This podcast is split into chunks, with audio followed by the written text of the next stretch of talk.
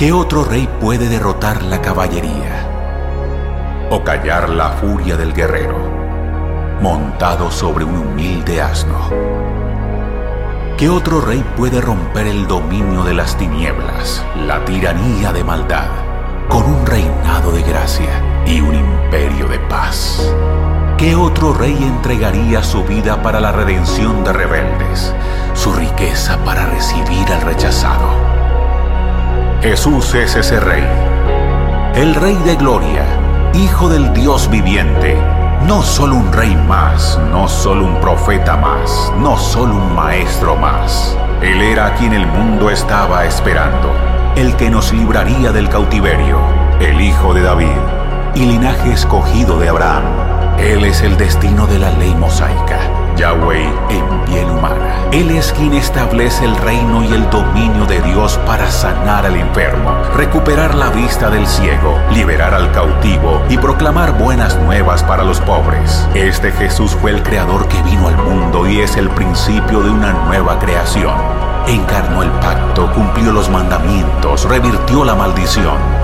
Este Jesús es el Cristo de quien Dios habló a la serpiente, el prefigurado a Noé en el diluvio, el prometido a Abraham, el garantizado a Moisés antes de morir, el prometido a David durante su reinado, el revelado a Isaías como siervo sufriente, el profetizado a través de los profetas y el preparado por medio de Juan el Bautista. Él es el Hijo del Padre, Salvador del mundo, sustituto por nuestros pecados, más amoroso, más santo, más majestuoso y temible de lo que podemos imaginar. Él es nuestro Jesús y no existe otro rey tal como Él. Él es nuestro Dios, nuestra gloria, nuestro Salvador victorioso. No hay otro rey como Él. No hay otro rey.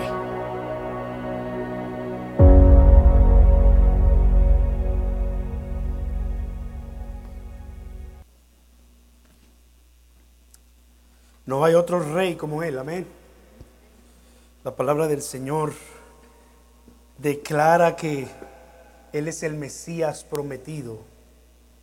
Estaba viendo un video hace un par de semanas, este, a raíz de lo que hemos estado hablando en el libro de los Hechos y eh, un hombre dice que llegó a, a, Jerusalén en uno de sus múltiples viajes y, y él decía, es común que cuando tú llegas hay un rabino que está esperándote con eh, una serie de panfletos y te da uno y te dice, si tú eh, puedes demostrar que Jesucristo es el Mesías de los judíos con los evangelios de la Biblia protestante, te vamos a dar un millón de dólares. Y eh, él lo, recibió y él como estudioso de las escrituras llegó y empezó a leer los evangelios y por supuesto nosotros encontramos un sinnúmero de escrituras que hablan acerca de Jesús como el Mesías. En este tiempo yo estoy compartiendo los miércoles, si no lo ha visto es, es tiempo que todavía llegue a casa y lo vea, ¿verdad? Eh, un estudio acerca de los salmos mesiánicos cómo los salmos hablaron acerca de Jesucristo como el Mesías esperado. Y cómo los salmos se cumplieron en la persona de Jesucristo. Bueno, la historia de este hombre es que él empezó a estudiar los eh, evangelios tal y, tal y como los tenemos nosotros en las escrituras y se daba cuenta de que la línea genealógica eh, dirigía no solamente hasta el rey David, como era la promesa, del Antiguo Testamento, sino hasta Abraham. Incluso Lucas lo, lo, lleva hasta Adán, pero por el lado de José. Es decir, si en el tiempo en el que nació Cristo Israel fuese, eh, hubiese sido una nación soberana, el rey en ese momento hubiese sido José, el esposo de María, quien fue la madre de Jesús. Pero el rabino dice, está bien, se puede demostrar a través de José, pero resulta que José no es el padre de Jesús. Lo que este rabino estaba ocultando es que eh, los israelitas tienen el evangelio que Mateo escribió originalmente en hebreo. Lo tienen escondido y pocas personas han tenido acceso a ese manuscrito. Y cuando este hombre tuvo acceso, dice que le tocó, eh, le tomó 17 años encontrar la respuesta. Y dice él, bien pude haber ido con el rabino decirle quiero mi millón de dólares, porque resulta que ese documento escrito revela que María también era descendiente del rey David. Tanto José como María venían de, de ramas distintas y al unirse ellos nace, nace Jesús, hijo de María, concebido por el Espíritu Santo, pero al fin y al cabo hijo de María. Y esto es fácil incluso de comprobarse con, con, el Antiguo Testamento porque la ley impedía que entre israelitas se casaran con personas que no fuesen de su tribu. Así que era fácil comprobar hasta cierto punto que María también era descendiente del rey David, de la tribu de Judá. Ahora, ¿por qué declaramos todo esto? Porque cada vez son más los judíos que vienen al conocimiento de Jesucristo como el Mesías. Cada vez son más personas que tienen entendimiento. ¿Sabe usted que hay eh, eh, cientos y miles de musulmanes convirtiéndose a Jesucristo cada día? Y hay personas incluso dentro de los mismos musulmanes que llegan y testifican diciendo, es que soñé sobre Isa. Isa es el nombre para Jesús en árabe. Soñé que se me aparecía y me decía, confía en mí, cree en mí, yo soy el Hijo de Dios. Investiga un poco, métete por ahí a los videos de YouTube y dale por allí testimonio de los eh, musulmanes que han tenido visiones de Isa y gózate con las noticias. Él es el rey. Amén. Esta es la verdad que encontró este hombre en el libro de los Hechos capítulo 10. Vamos allá, libro de los Hechos capítulo 10. Y por los siguientes 30 minutos, espero no más, pero no prometo nada. vamos, a, vamos a ver esto tan grandioso, tan lleno de, de cosas sobrenaturales que solo Dios es capaz de hacer y que sigue haciendo según nosotros hoy vemos en la historia moderna.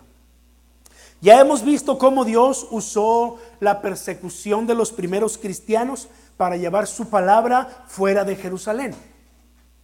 Compartía hace unas semanas que los biblistas coinciden en pensar que los discípulos de Jesús, los apóstoles, y los demás creyentes estaban teniendo un poco de problemas en salir de Jerusalén y compartir las buenas nuevas. Pero ustedes recuerdan que el mandato de Jesús fue en todo Jerusalén, en toda Judea, en Samaria y hasta lo último de la tierra.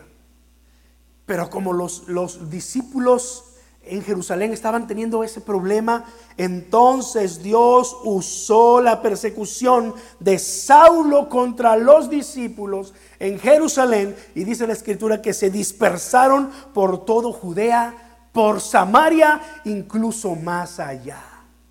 Entonces la escritura nos dice en Hechos 8 que Felipe llegó a Samaria, predicó allí y una gran iglesia se inició allí. Tan es así que enviaron a Pedro y Juan a confirmar a los discípulos, eh, bautizaron a los discípulos y se levantó una gran iglesia en Samaria. Y la escritura, el mandato de Jesús empezó a cumplirse. Y, después de eso también... Eh, el libro de los Hechos nos narra ah, en el capítulo 8 cómo Felipe se encuentra con el eunuco etíope, le comparte las buenas nuevas de Jesucristo y la historia se encarga de decirnos que este hombre se fue gozoso de regreso a Etiopía y llevó la palabra de Dios a Etiopía cientos de años antes que entraran los primeros misioneros cristianos ya había un grupo de creyentes en Etiopía. Y la palabra de Dios empezaba a cumplirse. Lleven el Evangelio a todas las naciones. Empiecen en Jerusalén, vayan en toda Judea, en Samaria y hasta lo último de la tierra. Y mira cómo empezó a cumplirse esto. Etiopía lo que significa es más allá de Egipto. En el idioma eh, antiguo, más allá de Egipto, porque Etiopía era una, una, parte eh, del territorio que estaba al sur de Egipto, que estaba fuera de las fronteras del imperio romano. Yo les compartía que eh, la historia universal ha demostrado que hay solamente dos países en África que no han sido nunca colonizados. Nunca. En toda su historia. Y uno de ellos es Etiopía. Uno de ellos es Etiopía. Y vimos cómo en el Antiguo Testamento hay profecías a favor de Etiopía y cómo declara la escritura que Etiopía sería de los primeros en levantar sus manos al Señor, en buscar al Señor. Y cuando vemos la historia bíblica lo podemos comprobar, ¿verdad? Ahora le tocaba el turno a un hombre italiano a un italiano de pura cepa, un hombre que era, era centurión. Esto es que tenía a su mando unos 100 soldados. Y él mismo formaba parte de una compañía de 600 eh, soldados que a su vez formaban parte de una legión de seis mil soldados. Así es como estaban organizados los ejércitos romanos. La legión, seis mil soldados. Una compañía, 600 soldados. Un centurión tenía a su cargo 100, cerca de 100 hombres. A veces eran un poco menos según, según la historia. Este hombre que eh, eh, eh, su nombre es Cornelio, porque según la historia un tal Cornelio hacía años atrás había libertado a una serie de esclavos y les había dado el honor y el privilegio de ser parte del ejército romano y así ellos habían adquirido su ciudadanía. ¿No les suena familiar eso? Como hoy en día el gobierno le ofrece ciudadanía a, a muchas personas si se enlistan en el ejército. Y, este hombre llamado Cornelio tenía ese nombre en honor a aquel soldado que libertó esclavos y, les dio la ciudadanía romana por ser parte del ejército. Cornelio era un hombre bastante común entre los, este, entre los centuriones, entre los soldados. Dice la escritura que él eh, pertenecía a la compañía o a la cohorte, así le llaman en algunas versiones de la Biblia, que se llamaba la italiana. Por eso dije que este era un hombre italiano de pura cepa. No era casualidad que su compañía se llamara la italiana. Era una de las compañías del ejército romano que más se identificaba con Roma. Era una de las compañías, según podemos leer en la historia romana, que tenía el privilegio de tener entre ellos solamente a ciudadanos romanos. Ahora, no eran, los ciudadanos romanos no eran los únicos, había de, otras regiones del imperio, había esclavos que eran parte del ejército que después obtendrían la, la ciudadanía. Pero si tú eras, si tú eras romano, si tú eras italiano por completo, tú podías ser parte de esta compañía llamada la italiana. Esta compañía, nos dice la Biblia, que estaba estacionada en un lugar llamado Cesarea. Cesarea de Palestina era la ciudad más romana en Palestina. Era la ciudad en donde Poncio Pilato tenía su casa principal.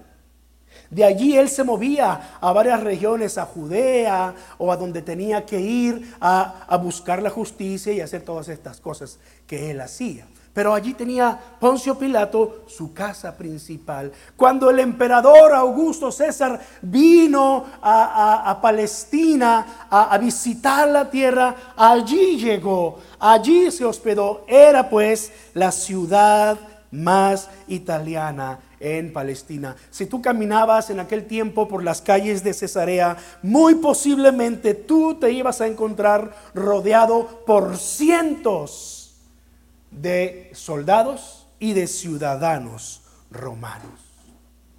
Ahora, William, William Barclay es un biblista del siglo pasado y, él escribió un poco acerca de, cómo eran eh, los eh, centuriones normalmente. El ejército buscaba que un centurión fuese un hombre de un carácter firme, no emocional, no visceral, que no fuese fácilmente provocado a ira, porque los centuriones eran los primeros en recibir las órdenes de iniciar algún ataque o de salvaguardar la seguridad de algún lugar. Por lo tanto, tenían que ser hombres ecuánimes, hombres que pensaran fríamente antes de tomar decisiones. Bueno, He hablado un poco acerca de Cornelio, cómo es que la historia lo pinta, cómo es que en aquel tiempo él se presentaba. Ahora voy a leer un poco las escrituras para que conozcamos otra parte de la vida de Cornelio y encontremos el mensaje para nosotros a partir de estos versículos. Hechos 10, del 1 al 8. Vivía en Cesarea un centurión llamado Cornelio, del regimiento conocido como el italiano o la italiana. Él y toda su familia eran devotos y temerosos de Dios. Realizaba muchas obras de beneficencia para el pueblo de Israel y oraba a Dios constantemente. Hubo un día, como a las 3 de la tarde, tuvo una visión vio claramente a un ángel de Dios que se le acercaba y le decía, Cornelio, ¿qué quieres, Señor? Le preguntó Cornelio mirándolo fijamente y con mucho miedo. Dios ha recibido tus oraciones y tus obras de beneficencia como una ofrenda, le contestó el ángel envía de inmediato a algunos hombres a Jope para que hagan venir a un tal Simón apodado Pedro. Él se hospeda con Simón el curtidor que tiene su casa junto al mar. Ahora hago una pequeña pausa en mi lectura, allí en ese versículo 6, para que ustedes vean el versículo 43 del capítulo 9. Pedro había estado en algunos lugares realizando algunos milagros, confirmando la fe de los discípulos. Y Hechos 9 termina diciendo que se quedó en Jope un buen tiempo en casa de un tal Simón que era curtidor. Ahora usted sabe que cuando la Biblia menciona más de una vez una cosa es porque hay algo que hay que poner atención ahí. Y si no lo sabía, ahora ya lo sabe. Cuando lea la Biblia y encuentre una cosa que se repite dos o más veces, ponga especial atención allí porque es importante. Así que verso 6, capítulo 10, él se hospedaba con Simón el curtidor, que tiene su casa junto al mar. Después de que se fue el ángel que le había hablado, Cornelio llamó a dos de sus siervos y a un soldado devoto, de los cuales de los que le servían regularmente.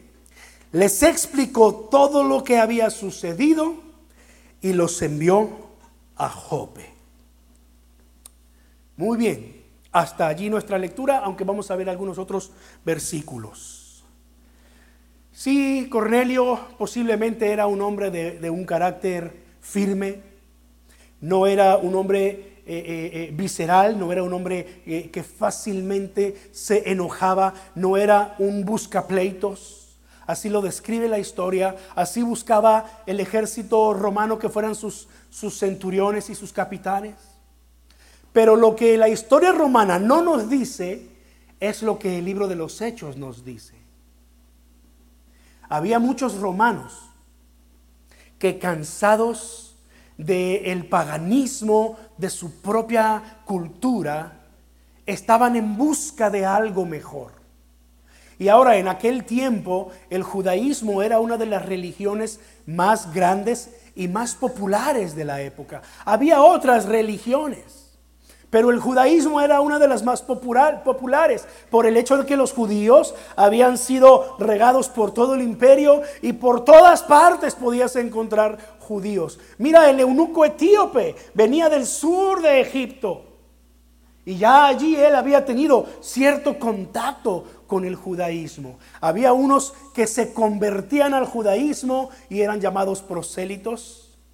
Habían otros que no se convertían al judaísmo, entonces no eran circuncidados, no guardaban en sí toda, toda la ley, tal y como lo haría un judío, pero sí temían el nombre de Dios, sí tenían respeto por Dios, estaban dejando el paganismo a un lado y estaban buscando la verdad. Los evangelios nos narran de un soldado romano que buscó a Jesús, ¿recuerdan? Que su siervo estaba enfermo de gravedad. Y le dijo al Señor, Señor, y Jesús le dijo, está bien, yo, yo voy contigo. Y él le dijo, Señor, no, no es necesario que vengas, porque él sabía que un judío no podía entrar en el techo de un romano, que a Jesús no le hubiera importado. Jesús hubiera entrado en esa casa. Pero Jesús se maravilló por la fe de ese hombre y dijo, conforme tu fe te sea hecho. Y aquí tenemos a este otro soldado romano, un centurión, que la Biblia nos dice que él era un temeroso de Dios. Y no solamente era, temeroso de Dios, pero dice que junto con toda su familia. Esto nos habla de un hombre que tenía una influencia verdadera y correcta en su familia. ¿No hablamos de eso hace un momento? Que deseamos que nuestros hijos sigan nuestros pasos, que nuestros hijos se animen por ver en nosotros un ejemplo a seguir. No solamente cuando se trata de estudios o no solamente cuando se trata de una vida moral correcta, pero principalmente cuando hablamos de nuestra fe. Queremos que nuestros hijos sigan nuestros pasos en nuestra fe. Y aquí tenemos un ejemplo. Este hombre era piadoso, era temeroso de Dios, hacía muchas limosnas, dice Reina Valera, es decir, hacía muchas obras de beneficencia entre los judíos. Era conocido de esta forma. Cuando estos siervos fueron a buscar a Simón, le dijeron así, él es, él es famoso entre nosotros los judíos porque, porque hace muchas obras de beneficencia, nos ayuda verdaderamente. Limita a sus soldados de no ser crueles, porque esa era la fama de los soldados. Los soldados eran crueles, abusaban de la gente. Una y otra vez había mujeres judías violentadas por soldados romanos. Pero este hombre Cornelio refrenaba a sus hombres, respetaba el lugar en donde estaba. Y además dice la Biblia que era piadoso, temeroso y que hacía muchas buenas obras. Dice también que oraba a Dios. Es decir, era un hombre que estaba continuamente buscando a Dios. Siempre buscaba honrar a Dios. Siempre que extendía su mano compasiva para ayudar a otros, lo hacía pensando en Dios. Pero sobre todo, la Biblia lo presenta como un hombre de ferviente oración. Mira cómo el ángel eh, del Señor viene y le habla. Dice el versículo 4, Dios ha recibido qué? ¿Qué menciona en primer lugar? Tus oraciones. Dios ha recibido tus oraciones y tus obras de beneficencia. La Reina Valera dice, tus oraciones y tus limosnas han subido para memoria delante de Dios. Wow. Estamos hablando de un hombre que, que no conoce del todo al Señor, pero conoce lo suficiente para tener temor de Él, un temor reverente, para estar en busca de la verdad. Algo ardía en el corazón de Cornelio que él oraba continuamente, eh, sin duda pidiendo al Señor, revélame tu verdad, quiero honrarte en todo. Y dice la escritura que Dios envía a su ángel y le dice, Dios ha oído tus oraciones, porque tus oraciones y tus buenas obras han subido para memoria delante de Dios. Y estos versículos me recuerdan el Salmo 20, versículo 3. Oh, es uno de mis, eh, de mis salmos favoritos. Si tengo que poner, eh, eh, hacer una lista de, mis 10 salmos favoritos, el Salmo 20 estaría en esa lista. Es uno de mis favoritos por muchas razones. Pero mira, mira cómo escribió el rey David. Este era un salmo que se cantaba cuando David salía a la guerra con su ejército. Cuando un rey salía a la guerra, se sabía que se iba a salir, pero no estaba seguro de poder regresar con vida. Y David escribió este salmo diciendo, que el Señor te responda cuando estés angustiado que el nombre del Dios de Jacob te proteja. Que te envíe ayuda desde el santuario. Que desde Sión te dé su apoyo. Recuerde, este, este salmo se cantaba y se oraba cuando David iba a salir a la guerra. Él iba, él iba al, al santuario y entraba en el lugar donde estaban los sacerdotes y los sacerdotes lo bendecían y los sacerdotes cantaban este salmo diciendo que el Señor te responda, te envíe ayuda del santuario, te sostenga. Y luego el versículo 3 dice, que se acuerde de todas tus ofrendas, que acepte tus holocaustos, que acepte todas tus ofrendas, que reciba tus holocaustos. Normalmente creemos que la salvación es por fe y así es.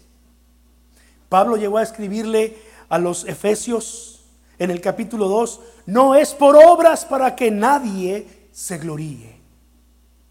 Y lo seguimos sosteniendo. Pero entonces nos encontramos con el libro de eh, eh, eh, Santiago. Y en el libro de Santiago, el apóstol, el, discípulo de Jesús, hermano de Jesús, que escribe este, este libro de, de Santiago, escribe acerca de la fe y las obras. Y él llega a decir, si tú tienes fe, pero no tienes obras, tu fe no sirve para nada. Si tú crees pero no haces, tu creencia no sirve para nada. Porque los demonios también creen y tiemblan. Pero lo que hace la verdadera diferencia es hacer. Llegó el punto en el que Lutero, Martín Lutero, tuvo problemas con Santiago y Martín Lutero vino a Santiago y prácticamente agarró las hojas de Santiago las rompió y dijo, Santiago no debería estar en la Biblia, porque ¿cómo es posible que Santiago realce las obras? El problema de Martín Lutero es que no estaba entendiendo el lugar de las obras. Jamás Santiago sobrepuso las obras por encima de la fe, pero sí dijo que era necesario que si tú eras un hombre de fe, tus obras tenían que respaldarte. Tienes fe, muy bien, pues, pues que las obras lo respalden. Y esto es lo que el apóstol Pablo escribió en Efesios capítulo 2, versículo 10. Lo voy a leer literalmente para no citarlo mal de memoria. Dice aquí, mira, eh, Efesios 2.10, después de decir que es por fe y no por obras, para que nadie se gloríe. ¿eh? Ya él lo dijo aquí. Por gracia ustedes son salvos, versículo 5. Y luego nuevamente versículo 8, por gracia han sido salvos mediante la fe. Verso 9, no por obras para que nadie se jacte, para que nadie presuma. Pero mira versículo 10, porque somos hechura de Dios, creados en Cristo Jesús, ¿para qué? Para buenas obras, las cuales Dios dispuso de antemano a fin de que las pongamos en práctica. Ahora las obras tienen su lugar. Hemos sido salvos. Hemos sido hechos salvos por fe, pero entonces las obras tienen su lugar, porque Dios nos creó en Cristo para buenas obras. Cornelio no estaba equivocado. Si tú pusiste atención a la narración de hechos, las palabras del ángel pusieron en primer lugar la oración. Dios ha oído tu oración y ha visto tus buenas obras. Y tu oración y tus buenas obras han subido como, como una memoria delante de Dios. En otras palabras, Dios se ha acordado. Dios ha tomado en cuenta tu vida espiritual y tus buenas obras en ese orden. Ahora, ¿cuál es la lección importante que aprendemos aquí? que Dios recompensa a los que le buscan y a los que le buscan de todo corazón. Dios se agrada de un corazón que se humilla delante de Él en busca de su rostro. Jeremías 29, 13 que citábamos la semana pasada dice, y me buscarán y me hallarán, porque me buscarán de todo su corazón. Y ahí estaba ese hombre. Posiblemente este hombre había leído Isaías 56, versos 6 y 7, mismos textos que, que, mencionábamos la semana pasada. Y a los hijos de los extranjeros que sigan al Señor para servirle y que amen el nombre del Señor para ser sus siervos, a todos los que guarden el día de reposo eh, del Señor para servirle y a los que amen el nombre del Señor para ser sus siervos, a los que guarden su día para no profanarlo y abracen mi pacto, yo los llevaré a mi santo monte y los recrearé en mi casa de oración, porque mi casa será llamada casa de oración para todos los pueblos. Los extranjeros que buscaran sinceramente a Dios tenían esta esperanza, tenían esta promesa que se cumplió cabalmente con Jesucristo y con la venida del Espíritu Santo, en donde las puertas del reino de los cielos se abrieron de par en par para todas las personas. Judíos, griegos, romanos, hispanos. ¿Sabes que España se menciona en la Biblia? Ahí estamos tú y yo incluidos. Y toda Latinoamérica. España se menciona en el libro de los Hechos. Si no lo has encontrado, dale una leída, una leída al libro de los Hechos y por allí lo vas a encontrar. Busca a Dios de todo corazón. Su palabra sigue siendo una promesa para nosotros. Hebreos 11:6 dice, pero sin fe es imposible agradar a Dios, porque el que se acerca a Dios es necesario que crea que Él es Dios y que es, ¿qué? Galardonador de los que le buscan, porque Él recompensa a los que le buscan. Yo creo esto. Yo creo que Dios bendice recompensa, galardona a los que lo buscan de todo corazón. El miércoles mi hijo me estaba ayudando con el estudio. Yo hablaba de algunos puntos y él ponía algunas diapositivas que salían allá en el, en el Facebook. Y al final yo le dije, hijo, no quise desaprovechar el momento. Usted sabe cómo son los hijos, ¿verdad? Uno le habla de las cosas de Dios y luego luego echan los ojos para atrás. Bueno, mis hijos, no sé los de ustedes, Tal vez sus hijos son más espirituales que los míos. y, aproveché la ocasión porque la cara de mi hijo era así como que te ayudé, este, ¿qué me vas a comprar? y yo le dije, hijo, lo que es mejor es que tú aprendas a servirle al Señor de corazón, sin interés, solamente porque tú lo amas y estás agradecido. ¿Amas a Dios? Sí, sí, amo. Eso es una razón suficiente para que tú le sirvas sin interés. Y te voy a decir una cosa, le dije. La Biblia dice que Dios recompensa a los que lo buscan de todo corazón. ¿Sabes? Que muchas veces Dios usa a tus padres para recompensarte.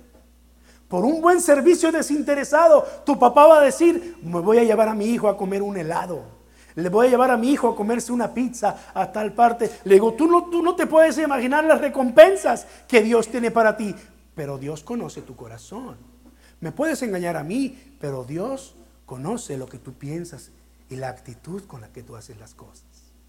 Pregunta para nosotros es, ¿y cómo nosotros buscamos a Dios? Déjame decirte que hoy en día hay mucha gente que busca a Dios por interés. ¿Has escuchado hablar de la, de la teología de la prosperidad? La doctrina de la prosperidad. Me acuerdo cuando estábamos chiquitos, aprendimos un coro a la hora de dar la ofrenda. Si tú das un centavo, el Señor te va a dar dos. Y luego, claro, este, eso era cuando los centavos eran válidos, ¿verdad? me imagino que después tuvieron que cambiarle. Si tú, si tú das 10 pesos, el Señor te va a dar 20. Ay, Señor, hablando de eso hay que dar nuestra ofrenda, ¿verdad? Pero ese coro en alguna medida nos enseñó como que hacer un negocio con Dios. Hay personas que todavía piensan que, que, ofrendar, diezmar y ayudar a otros lo hacen con el propósito de que van a recibir el doble o el triple de Dios. Y lo sorprendente de esto es que cuando ese no es tu interés, Dios lo hace. Yo estoy seguro que si nos pusiéramos a hablar de cómo Dios te ha provisto y te ha bendecido materialmente, hablando, nos sorprenderíamos al escuchar nuestras historias. Hace unos veintitantos años quizás, este, sí, más o menos, unos, unos 20 años, mi esposa y yo estábamos dejando este, un trabajo y hubo un periodo en el que nos quedamos sin trabajo. Y yo estaba preocupado porque pues, hay que pagar renta y, hay que pagar luz y agua y hay que comer, ¿verdad? Y etcétera. Y, Dios empezó a abrir las puertas y por ahí unos amigos me dieron oportunidad de dar clases en una escuela y una, uno de mis alumnos que conocí, un abogado, eh, me dijo, Dios ha puesto en mi corazón que te voy a bendecir. Yo le dije, no tienes que hacerlo, Dios lo hace. Me dice, sí, Dios lo hace a través de nosotros. Y sacaba su, cada día le daba clases una vez por semana y cada día que le daba clases él sacaba su cartera y me daba un equivalente a unos 50 dólares en este tiempo. Yo le decía a mi esposa, Dios está proveyendo como no tienes idea. Fuimos de vacaciones a la casa de mis suegros y un día mi esposa me dijo, quiero que vayamos a tal iglesia. Tenía mucho tiempo que no íbamos a esa iglesia. Y yo por eh, apoyar a mi esposa, no se atrevan a decirle que no, ¿verdad? Este, fui con ella y estando allí el pastor se quitó la corbata y me dice, quiero que prediques. Le dije, sí, voy a predicar, pero yo no uso corbatas. Y yo dije, yo lo que yo no quería era predicar, ¿verdad? Y él me dijo, no, predica sin corbata. Pues me paré, prediqué sin corbata. Al final me dijo su hijo, ven a comer con nosotros a la casa. Fuimos, teníamos años de no verlos, fuimos con ellos a comer. Al final de la comida hubo un momento en el que el hermano me llama, su hijo que es uno de nuestros mejores amigos, vino, su yerno que es otro de nuestros buenos amigos, vino y me dijeron al mismo tiempo los tres, Dios ha puesto en nuestro corazón bendecirte. Y yo dije, no tienen que hacerlo. Dice, ya sabemos que no tenemos que hacerlo, pero cuando Dios pone algo en nuestro corazón, lo vamos a hacer. Dice, de aquí a un mes te vamos a mandar una ofrenda. Y mi esposa y yo nos regresamos a casa y yo le dije a mi esposa, eso no va a ocurrir. Así que hay que seguir buscando trabajo, a ver cómo le vamos a hacer. Dios va a proveer, confiemos en Él. No les hago más largo el cuento. Pasado ese mes, mi amigo me habla por teléfono, me, habla por teléfono y me dice, Osi, dame tu número de cuenta. Te voy a depositar lo que te prometimos. Le dije, ok, está bien, ese es el número. Perfecto, dame un día. Hermanos, al otro día teníamos una ofrenda allí, eh, el equivalente quizás unos dos mil, tres mil dólares. Y dije, Señor, con esto pago la renta de todo un año.